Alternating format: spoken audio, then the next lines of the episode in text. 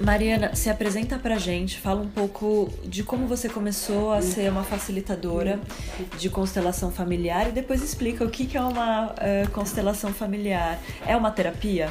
É, é uma abordagem fenomenológica que ela foi criada na Alemanha pelo Bert Hellinger. Então eu vou contar um pouco de como eu conheci a constelação. Eu conheci a constelação a princípio como cliente e quando eu cheguei lá, eu fui para constelar um tema relacionado à profissão e que até então eu achava que a questão era totalmente minha, que a culpa era minha, de muitas vezes não dar certo.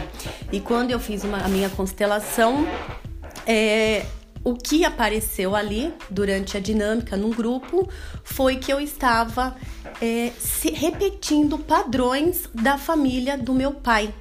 Por quê? Porque a família do meu pai, eles vieram de uma família bem humilde.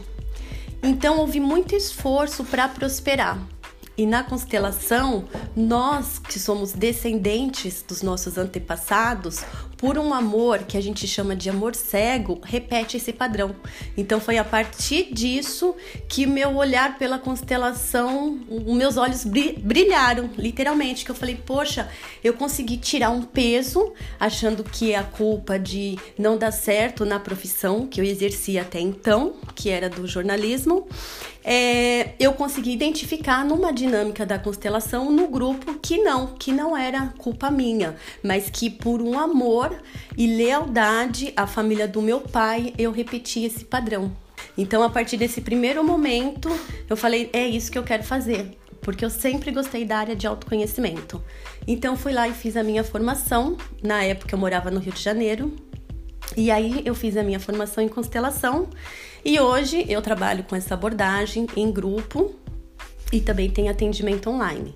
O grupo como é que funciona? A pessoa ela vem com um tema e qual que, é o tema da pessoa? É aquilo que está mais apertando o coração dela. É aquilo que realmente está doendo no seu coração e que você já procurou por outras abordagens terapêuticas, psicoterapêuticas, mas que não houve evolução, você não conseguiu ver uma saída.